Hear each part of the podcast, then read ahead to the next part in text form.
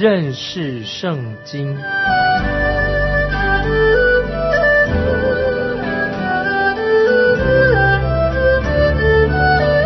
认识上帝的话，把上帝的话带到全世界。本节目是由认识圣经机构和环球广播电台联合制作，欢迎收听。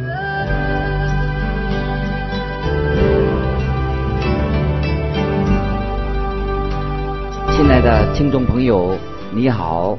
欢迎收听认识圣经，我是麦基牧师。现在我们要看《使徒行传》第四章，《使徒行传》第四章是告诉我们彼得第二篇讲道的结果。彼得第二次讲道有一个好的结果，就有五千人得救了，太奇妙了。然后彼得就被逮捕了，下到监狱里面。这是当时的撒都该人所煽动的一个结果。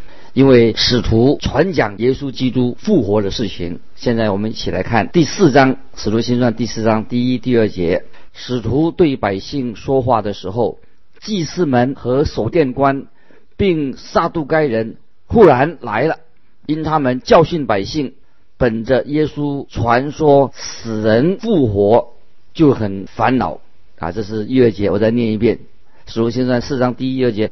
使徒对百姓说话的时候。祭司长和守殿官，并杀的该人忽然来了，因他们教训百姓，本着耶稣传说死人复活，就很烦恼。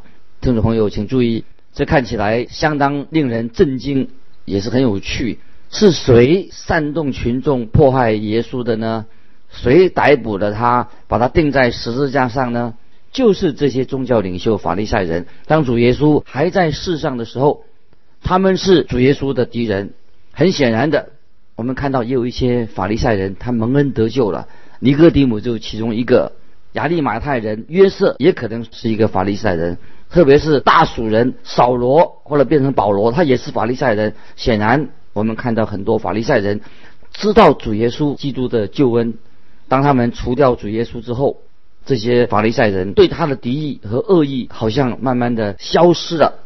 后来看见教会建立之后，那些不相信复活的撒杜该人，却成为了教会的头号敌人。他们逼迫教会，因为使徒们一直在传讲耶稣基督的复活。当时撒杜该人和现在也有撒杜该人，他们都会找那些传讲耶稣复活信息的麻烦啊。他们找麻烦就是这些现代的撒杜该人。我们传复活的信息，他们会提出疑问。如果你把主耶稣讲成像耶稣是一个好人哦，耶稣是一个很讨人欢喜、很温和的人，你可能这样传福音就不会遇到麻烦。如果你说主耶稣是有大能的救世主，他降世，他斥责罪恶，他被钉在十字架上，又因为神的大能，他从死里复活了，那么你可能就会遇到麻烦。听众朋友，你说是不是？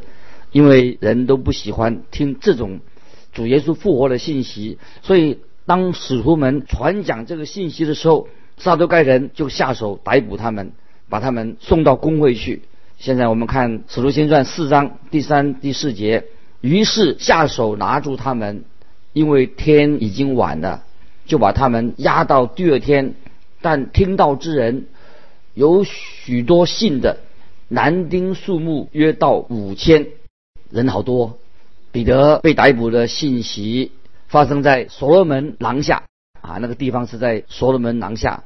当彼得讲完道之后所发生的，被逮捕了。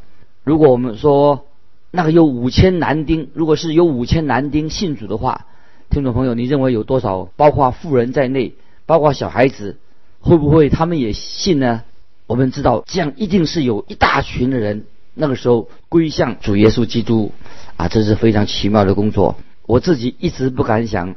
啊，不要去批评西门彼得，但是你一定会喜欢彼得这个人。这个时候他被神重用了，因为这个时候他不是举行一般性的福音聚会，啊，人数计算的也不会是很精确的。可是他们都信主了，从当时直到现在，我们都看不到有这样奇妙的情形，这么多人信主。只要教会还在世上，这个记录可能是空前绝后的啊！这是这么多人信主，光南丁已经有五千人啊！这个太奇妙了。现在我们看第五、第六节。第二天，官府长老和文士在耶路撒冷聚会，又有大祭司亚拿和盖亚法、约翰、亚历山大，并大祭司的亲族都在那里。我们以前记得也见过这些人。亚拿和该亚法是卑鄙的小人。他们是幕后的打手，就是这两个人，他们在幕后判主耶稣死刑的人啊，他们是主谋。接着我们看第七节，教使徒站在当中，就问他们说：“你们用什么能力，奉谁的名做这事呢？”我们看到彼得和约翰被带到公会面前，瘸腿的人被医治好了。彼得所讲的第二篇信息，那么公会的人想要知道他是靠什么能力。使徒是靠什么能力，奉谁的名做这些事？接着我们看第八节，那时彼得被圣灵充满，对他们说：“听众朋友注意，彼得这个时候被圣灵充满，彼得不是受圣灵的洗，圣灵的洗早已经有了，他是被圣灵充满。今天听众朋友，你我我们是基督徒，也要被圣灵充满，这是我们应该追求、很渴望的事情。你说是不是？我们不是要等圣灵的洗。”以色列人才需要等候，等到五旬节到来，他们等候圣灵的降临，使他们变成一个身体，归主成为一个身体。但是今天，如果你转向耶稣基督，你信靠耶稣基督，你就受了圣灵的洗了。当你重生的时候，你就和其他的信徒都成为了基督的身体，在基督里面成为一体的。接着我们看第九、第十节，自民的官府和长老啊，倘若今日。因为在残疾人身上所行的善事，查问我们他是怎么得的痊愈。你们众人和以色列百姓都当知道，站在你们面前的这人得痊愈，是因你们所定十字架，神叫他从死里复活的拿撒勒人耶稣基督的名。彼得这个时候就用这个机会向这些人传道。彼得实在讲得非常好。彼得以前。他一开口会说错话，常常说错话。但这一次，他用平安的福音当做预备走路的鞋来穿在他的脚上。这是以弗所书六章十五节，用平安的福音当做预备走路的鞋。这个时候，彼得被圣灵充满，他说了很正确的话。他说：“我们受审，是因为我们奉耶稣基督的名，使这个残疾的人得到痊愈吗？是因为这个好行为？”就接受你们的审判吗？哦，这是彼得要这些审判官这些人呢要深思的问题。接着我们看第十一节，他是你们匠人所弃的石头，已成了房角的头块石头。彼得在这里指出跟主耶稣有关的两件重要的事情：第一，主耶稣他被钉在十字架上，后来他复活了；另外一件事情就是说。主耶稣基督是磐石，在马太福音十六章十八节，马太福音十六章十八节，主耶稣曾经说过：“我要把我的教会建造在这磐石上。”这个磐石是什么意思呢？磐石就是指向耶稣基督，就是基督。磐石就等于是基督。现在彼得说：“就是这石头。”石头是指什么呢？是指教会吗？还是指西门彼得自己呢？都不是，石头磐石乃是指拉萨的人耶稣基督，他已经成了房角的头块石头。这是我们听众朋友要明白的，因为主耶稣他已经复活了，这件事情已经成就了。听众朋友请注意，复活主复活是我们福音的一个重心所在。接着我们看第十二节，这个很重要一个经文。使徒行传四章十二节，除他以外，别无拯救，因为天在天下人间没有四下别的名，我们可以靠着得救。让我们听众朋友就回到主耶稣他降生的时刻，天使也这样宣告说：你要给他起名叫耶稣，因他要将自己的百姓从罪恶里救出来。这是记载在马太福音第一章二十一节。主耶稣，他是救主。耶稣这个名字的意思就是救主。当你接受这个名字，接受耶稣，你就接受了这个耶稣所包含的真正的意义。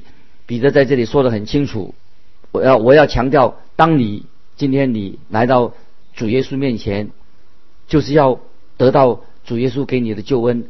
天下人间没有其他的名可以来救你，你行遵行律法不能救你，宗教不能救你，许多的教会仪式也不能救你，只有主耶稣的名，主耶稣自己可以来救你。主耶稣这个名所代表的。意义就是他降世，他要拯救他的百姓脱离罪恶。不管是谁，只要凭着信心来到主耶稣的面前，就必蒙恩得救。你不可能从其他的地方得到救恩。在世界漫长的历史当中，世界上任何的宗教、所有的教条都不能够提供给我们一个真正的救恩。我有一个传道人的舅舅，是我的舅舅，他也做传道人，他们教会。相信说洗礼可以使人重生，那么你洗参加洗礼了，你就重生了。也就是说，你必须要洗礼才能够重生。所以我就问他说：“如果我像你所说的一样受了洗，就能够确保我的救恩吗？”啊，后来他还是这样对我说：“不可能啊，没有办法。”亲爱的听众朋友，普天之下，神没有赐下别的名可以使你可以得救。如果你现在来到主耶稣面前，如果你相信了耶稣基督，你就得救了。主耶稣的名字就是我们你我得救的蒙恩的一个确据。这是西门彼得他所讲的道的一个重心。所以彼得对工会的信息，他做了一个很好的解释。接着我们看十三节，使徒行传四章十三节，他们见彼得、约翰的胆量。又看出他们原是没有学问的小民，就稀奇认明他们是跟过耶稣的。这里说到，看出他们是没有学问的小民，也就是说他们没有读过什么神学院，不是什么很有学问的人。但是工会的人注意到，这些人他们是曾经跟从过主耶稣的。那么这样也告诉我们说，一个基督徒的生命，一个人的生命。可以见证出主耶稣，这真是太好了。他们就看出来这个是跟过主耶稣的。接着我们看十四节、十五节，又看见那治好了的人和他们一同站着，就无话可驳。于是吩咐他们从工会出去，就彼此商议说：“我们当怎样办这两个人呢？因为他们诚然行行了一件。”神机啊，这个十六节说的哈，十六节说的，我们当怎样办这两个人呢？因为他们诚然行了行了一件明显的神机，凡住耶路撒冷的人都知道，我们也不能说没有啊。这是十十四十五节十六节，因为彼得的是不是讲彼得的讲道感动了这些人呢？没有，他们并没有受到感动。那么不仅仅是当时的撒都该人，他们。否认啊神迹的存在，听众朋友，今天是不是也有很多人也不相信神迹？如果你当时也在场的话，如果你想要否认神迹还很困难的。又有人说，如果能看见神迹，有人今天有人说，如果我能看见神迹，我就会相信神。这不是真实的话，这个不是唯心之论。有些人不相信，就是不信，就像撒旦撒都该人一样。不信人的问题不是在理智上，在知识上，不是在理智上、知识上，而是他们的呃心态啊，在他们的自己的意愿、心态上，他们拒绝。因为圣经说人心哦坏到极处，极度的邪恶。不信一个人不信神，不是因为缺乏证据，而是他们内心有问题。接着我们看十七、十八节，唯恐这事越发传扬在民间，我们。必须恐吓他们，叫他们不再奉这名对人讲论。于是叫了他们来，禁止他们总不可奉耶稣的名讲论教训人。我们看彼得、彼得跟约翰怎样做这个回答啊？他们说不可奉耶稣的名讲论教训人。彼得跟约翰怎么回答？我们看十九、二十二节，彼得、约翰说：“听从你们。”不听从神，这在神面前合理不合理，你们自己酌量吧。我们所看见、所听见的，不能不说。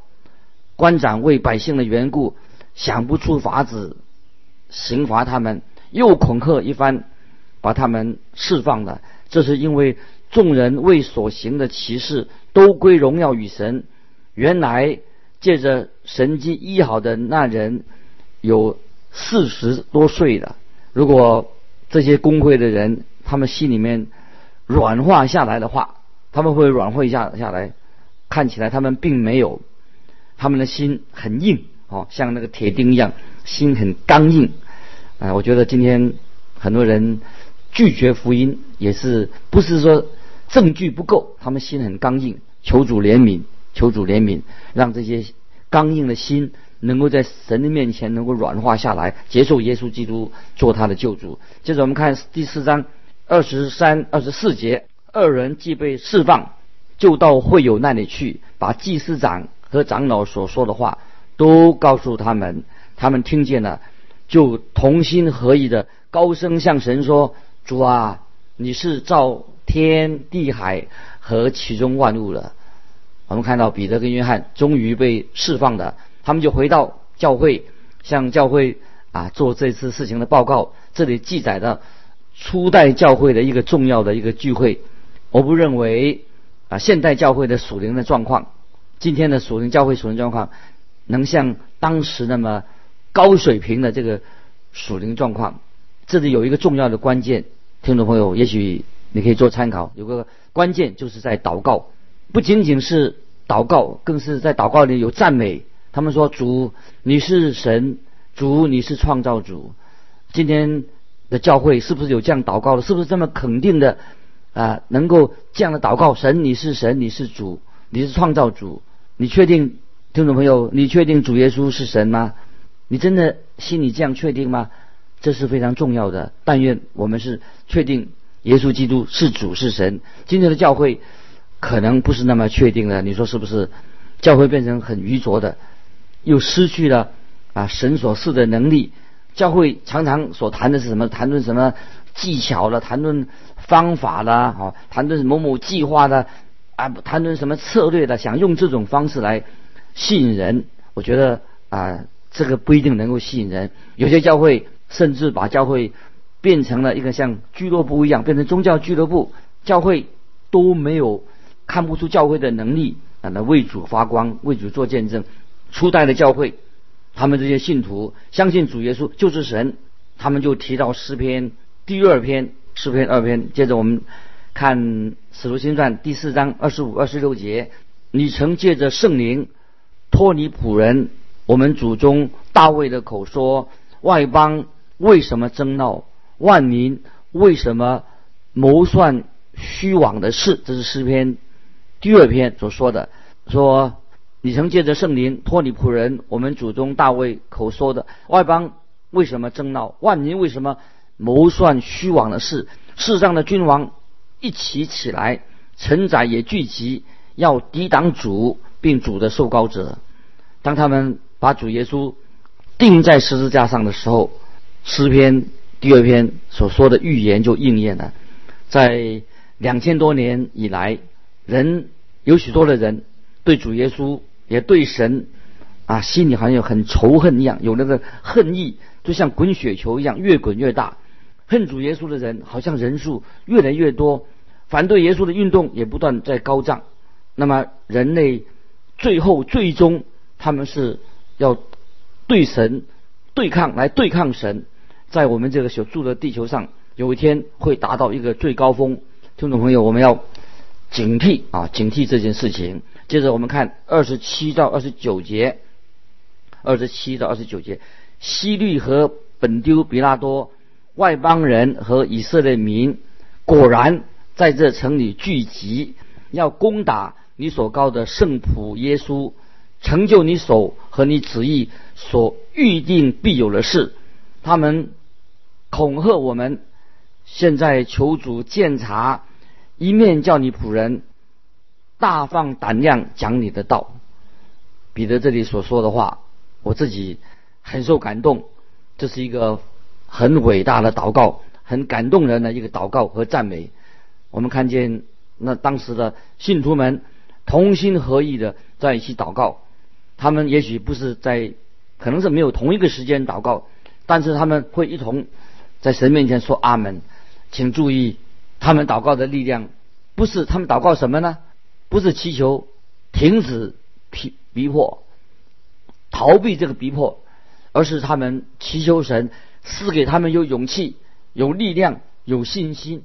来面对任何因为福音的缘故、为传讲耶稣的缘故所遭受到的逼迫，他们求神给他们力量，给他们胆量，给他们信心，让他们能够广传福音，为主耶稣做见证啊！这是我们今天教会每一位弟兄姊妹都要学习的一个功课。不要怕，只要信，也求神啊给我们力量啊，给我们做美好的见证。把福音传开，初道的教会，这是初代教会的一个见证，跟我们现在的教会好像啊，像现在的教会比较软弱不一样。巴不得我们现在的教会也能够像初代教会啊做一个学习。接着我们看《使徒行传》第四章三十节，一面伸出你的手来医治疾病，并且使使神机骑士因着你。圣仆耶稣的名行出来，听众朋友请注意，在早期的教会却是大有能力，很多的神迹奇事，借着他们奉耶稣基督的名，就看见很多的神迹。这是早期教会、初代教会他们有能力的见证啊，令我们今天啊众教会啊也很羡慕。我们也可以啊求神仍然啊。神给我们有这样的能力。接着我们看《使徒行传》四章第三十一节，祷告完了，聚会的地方震动，他们都被圣灵充满，放胆讲论神的道。这是当时教会所发生的情况。又一种神迹出现了。当他们祷告完毕的时候，聚会的地方震动，他们都被圣灵充充满，放胆讲论神的道。那接着我们看第三十二节，四章三十二节，那许多信的人都是一心一意的，没有一人说他的东西有一样是自己的，大家都是大家公用。他们这种的一种团体的生活，好像没有持续太久，很快的，也许当时的教会慢慢的属世的一些欲望又进入了教会的。接着我们看三十三节。使徒大有能力见证主耶稣复活，众人也都蒙大恩。这里再强调传福音啊是一个重心，见证主耶稣的复活。接着我们看三十四到三十七节，内中也没有一个人缺乏的，因为人人将田产房屋都卖了，把所卖的价银拿来放在使徒脚前，照个人所需用的分给个人。有一个立位人生在居比路，名叫约瑟，使徒称他为巴拿巴。巴拿巴翻出来就是劝慰子。他有田地也卖了，把价银拿来放在使徒脚前。所以当时他们啊那些信徒，这是他们这种很合一的卖出卖田产的，拿钱放在使徒脚前这种。生活方式是当时一个很特别的暂时的状况。那么，因为当时教会的属灵情况跟很特别，也是跟我们现在的不同。如果今天我们也想要过这种生活，这个是很不容易啊，不一定有特别的意义啊，也许甚至会乱成一团啊。如果我们这样做，因为我们必须要有相同的、相当高的属灵水准，我们要跟他们相比的话。要跟他们做同样的事情的话，我们也必须要有与他们相同有这种属灵的高的水平。很可惜，我们确实没有。让我们自己今天每一位基督徒也要诚实的面对这样的问题。我们需要和主耶稣有更亲密的关系。啊，以后我们再会提到巴拿巴啊，以后呢我们才会提到有关于他的事情。亲爱的听众朋友，不知道今天你看到《使徒行传》第四章所读过的，不晓得你有什么的感受？巴不得神的圣灵感动你，也感动我。我们基督徒领受神的恩典，认识了主耶稣，我们应当在福音事工上有份，在神面前，我们也求主怜悯，让我们今天借着圣经的话，灵命能够成长，见证爱我们的主耶稣，让他常常与我们同在，经历圣灵在我们身上所做的奇妙的工作，见证福音在我们的生命里面。时间的关系，我们就分享到这里。如果听众朋友你有什么感动，欢迎你来信跟我们分享，信可以寄到环球电台认识圣经麦基牧师收。愿神祝福你，我们下次再见。